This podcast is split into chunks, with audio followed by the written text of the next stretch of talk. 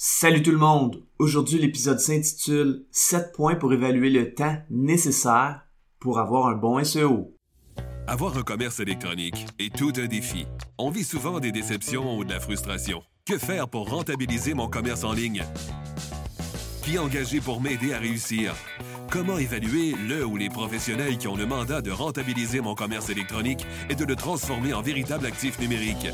Vous écoutez Commerce électronique et actifs numériques avec Nicolas Roy. La raison d'être de mon podcast est très simple. C'est d'aider les propriétaires de commerce électronique à comprendre, contrôler et posséder leur commerce électronique et les composantes qui l'entourent. Parce que je crois sincèrement que c'est la meilleure manière de rentabiliser à court terme et de se bâtir des actifs numériques qui prennent de la valeur à long terme. Le SEO est une méthode vraiment intéressante pour acquérir des visiteurs sur son site web qui vont, dans une certaine proportion, devenir des leads et des clients. Un des gros avantages du SEO est que le travail est relativement durable dans le temps si le site web est préservé dans sa structure et qu'il reste en bonne santé. Par contre, une des questions qui revient souvent concernant le SEO est de se demander combien de temps ça prend avant que ça fasse effet. Dans cet épisode, je vais adresser cette question en étant le plus clair et le plus précis possible même si la réponse à cette question dépend de plein de facteurs qui peuvent varier d'un projet à l'autre. Si vous voulez une consultation privée pour le SEO de votre site web, je vous invite à vous rendre au nicolaroy.pro et à prendre rendez-vous avec moi. Combien de temps est-ce que ça prend pour que le SEO donne de bons résultats? C'est une question qui est relativement difficile à répondre pour plusieurs raisons. Une de ces raisons peut même sembler simpliste, mais pourtant la réponse n'est pas si évidente que ça. C'est quoi avoir de bons résultats en SEO? Certaines personnes vont dire que c'est lorsque des mots-clés montent dans les classements de Google. D'autres vont dire que c'est lorsque le nombre de visiteurs augmente beaucoup sur leur site web dû au SEO. Finalement, d'autres vont dire que c'est lorsqu'ils ont plus de leads ou plus de ventes grâce au SEO. Tout dépendant du contexte, ce sont toutes de bonnes réponses et il y a un point en commun par rapport à la réponse à cette question et c'est de connaître ces statistiques de base, c'est-à-dire où en est le site web avant de débuter le processus SEO pour avoir des objectifs précis qui vont être le bon SEO. Ça peut sembler évident et pourtant, ce n'est pas tant que ça. Avec raison, les entreprises connaissent beaucoup plus leurs chiffres par rapport à la publicité parce que c'est payant. Mais pour le SEO, si l'entreprise n'engage personne pour en faire, est-ce qu'elle connaît ses chiffres? La réponse est souvent non. Le meilleur exemple est lorsqu'une entreprise possède un bon SEO et qu'elle fait changer son site web sans prendre en considération les précautions qui se rattachent au SEO. Dans ce cas, même si personne n'est au courant des enjeux SEO, l'entreprise se rend compte qu'elle avait un bon SEO quand il est trop tard. Ça fait mal. J'ai parlé de cette situation plus en détail dans l'épisode 89 de ce podcast. Alors combien est-ce que ça prend pour avoir un SEO efficace? La première question à se poser est évidente, mais elle est quand même très importante et c'est de savoir s'il y a beaucoup de compétition dans votre domaine et si la compétition est forte en SEO. Habituellement, on souhaite qu'il y ait assez de compétition parce que ça prouve que le marché est bon. Par contre, s'il y a des marques établies qui ont investi énormément en SEO et que vous voulez mieux ressortir qu'elles pour des mots-clés, ça risque de prendre un certain temps. Une deuxième question à se poser est de savoir si vous avez une marque relativement forte aux yeux de Google. Est-ce que Google reconnaît votre marque, c'est-à-dire le nom de votre compagnie comme une entité qui est forte? Pour le savoir, voici des questions à vous poser. Quand vous tapez le nom de votre entreprise ou votre nom sur Google, est-ce que vous ressortez premier? La réponse devrait être oui, mais parfois c'est non, parce qu'une entreprise ailleurs dans le monde a le même nom. Dans ce temps-là, on sait que le SEO va être pas mal plus long si on décide de débuter le processus sans rien changer. J'ai un exemple récent où j'ai évalué le SEO d'une jeune entreprise, puis elle avait un gros problème. Une autre entreprise américaine avait le même nom avec un S pour le pluriel, mais cette entreprise-là ressortait première sur Google pour le nom au singulier. En fait, le site web ressortait premier, mais ensuite c'était ses médias sociaux et son contenu sur YouTube et TikTok.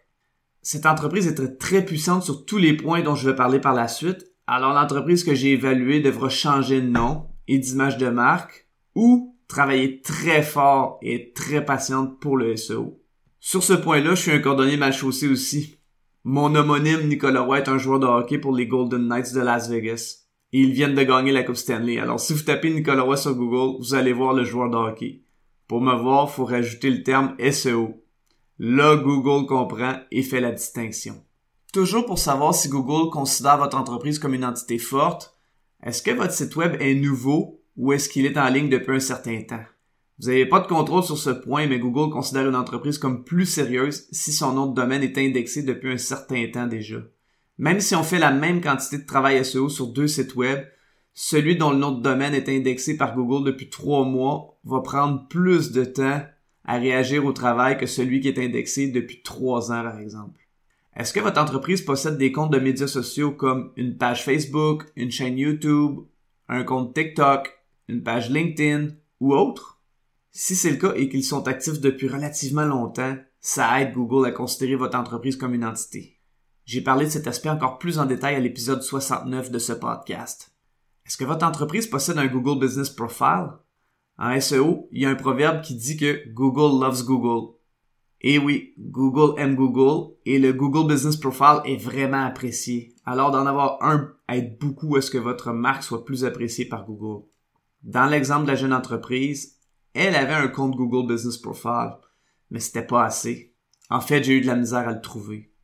Une autre question à se poser pour savoir si Google reconnaît votre entreprise ou vous-même comme une marque solide et donc comme une entité et de vérifier s'il y a beaucoup de signaux externes vers votre site web, comme le nombre de backlinks et le nombre de visiteurs sur votre site web.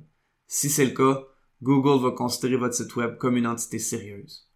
Donc, si je récapitule, la première question à se poser est de savoir s'il y a énormément de compétition dans le domaine et si cette compétition est composée de marques très reconnues. Et la deuxième question est de savoir si votre marque est assez forte pour que Google la considère comme une entité. Maintenant, la troisième question à se poser est de savoir si le site web est bien monté et s'il est en bonne santé. Ça peut sembler évident, mais parfois certains sites web ont des problèmes techniques qui font en sorte que Google leur donne moins d'amour en SEO. Certains problèmes sont faciles à trouver et d'autres le sont moins. Par exemple, récemment, je travaillais sur un site web qui est un CMS moins connu que les autres. En SEO, on est habitué avec certains CMS comme WordPress, Shopify et plusieurs autres. Mais pour moi, c'était la première fois que je travaillais avec cette compagnie de CMS que je vais éviter de nommer. Tout semblait beau avec ce site web. Par contre, après avoir fait un peu de travail SEO, je me suis rendu compte qu'il répondait pas aussi rapidement en termes de résultats que je le souhaitais. C'était bizarre. Je suis allé voir dans Google Search Console pour voir s'il y avait quelque chose qui clochait, mais il n'y avait rien. Tout semblait beau. Pourtant, à voir les mots-clés pour lesquels le site web ressortait, j'avais l'impression que Google avait de la difficulté à lire le site web parce qu'il performait pour des mots-clés qui découlaient de vieilles URL. Pourtant, je voyais que Google avait consulté ce site web et le sitemap, qui est la carte du site web, trois jours auparavant, ce qui était récent. Tout d'un coup, j'ai décidé d'aller voir le sitemap et je me suis rendu compte qu'il était pas à jour. Donc Google était incapable de lire certaines sections du site web. Ici, c'était un problème technique moins évident parce qu'habituellement, le sitemap se met à jour automatiquement sur un CMS. Dans ce cas, j'ai dû mettre le sitemap à jour manuellement. Évidemment, ce problème technique a ralenti la vitesse des résultats du SEO. La quatrième question à se poser est de savoir quels sont les mots-clés que vous voulez cibler. Est-ce que ce sont des mots-clés courts ou est-ce que ce sont des mots-clés à traîne longue qui ont moins de compétition? Si vous voulez cibler des mots-clés courts très compétitifs dès le début du processus SEO, vous devez nécessairement avoir une image de marque forte et votre SEO doit déjà être bon. Habituellement, il est beaucoup plus sage de débuter avec des mots-clés à traîne longue. Les mots-clés à traîne longue sont plus longs et ont donc moins de compétition. C'est donc plus facile de performer et l'avantage de ces mots-clés est qu'ils sont plus précis. Ils agissent comme un filtre pour attirer les bonnes personnes selon leur intention de recherche. Il faut aussi se souvenir qu'avec la recherche vocale sur les appareils mobiles et les appareils comme les Google Home, les mots-clés à traîne longue sont beaucoup plus utilisés qu'auparavant. La cinquième question à se poser est, est-ce que votre site web a beaucoup de contenu? Est-ce qu'il a beaucoup de pages et beaucoup d'articles de blog? Parce que plus un site web a de contenu, plus il a de possibilités de ressortir pour plusieurs mots-clés différents. Dans ce cas, chaque page ou chaque article de blog devient une porte d'entrée pour attirer des visiteurs sur le site web par le SEO. La sixième question à se poser est est-ce que l'entreprise est ouverte à créer du contenu sur son site web pour montrer son expertise sur le sujet concernant les produits et services qu'elle vend? Si c'est le cas, cette entreprise va créer de nouvelles URL qui vont cibler de nouveaux mots-clés, puis elle va établir son EEAT qui prouve son expérience, son expertise, son niveau d'autorité et son indice de confiance aux yeux de Google par rapport à ce sujet. Je parle plus en détail du EEAT à l'épisode 30 de ce podcast. La septième question à se poser est, est-ce que la personne qui fait le SEO utilise des techniques qui ont fait leurs preuves et qui vont fonctionner même s'il y a des changements d'algorithme? C'est une question qui est moins évidente à répondre. mais elle est importante pour la vitesse des résultats parce que s'il y a des changements d'algorithme, la personne qui s'occupe du SEO doit avoir des procédures pour trouver les nouveaux changements rapidement pour bien plaire à Google. Et l'idéal serait même que la personne puisse prédire les prochains changements d'algorithme pour avoir un ou plusieurs coups à l'avance. C'est tout pour cette semaine. Si vous avez apprécié, je vous invite fortement à me laisser un avis sur la plateforme sur laquelle vous écoutez le podcast ou de partager avec un collègue ou une connaissance. Au plaisir de se revoir prochainement.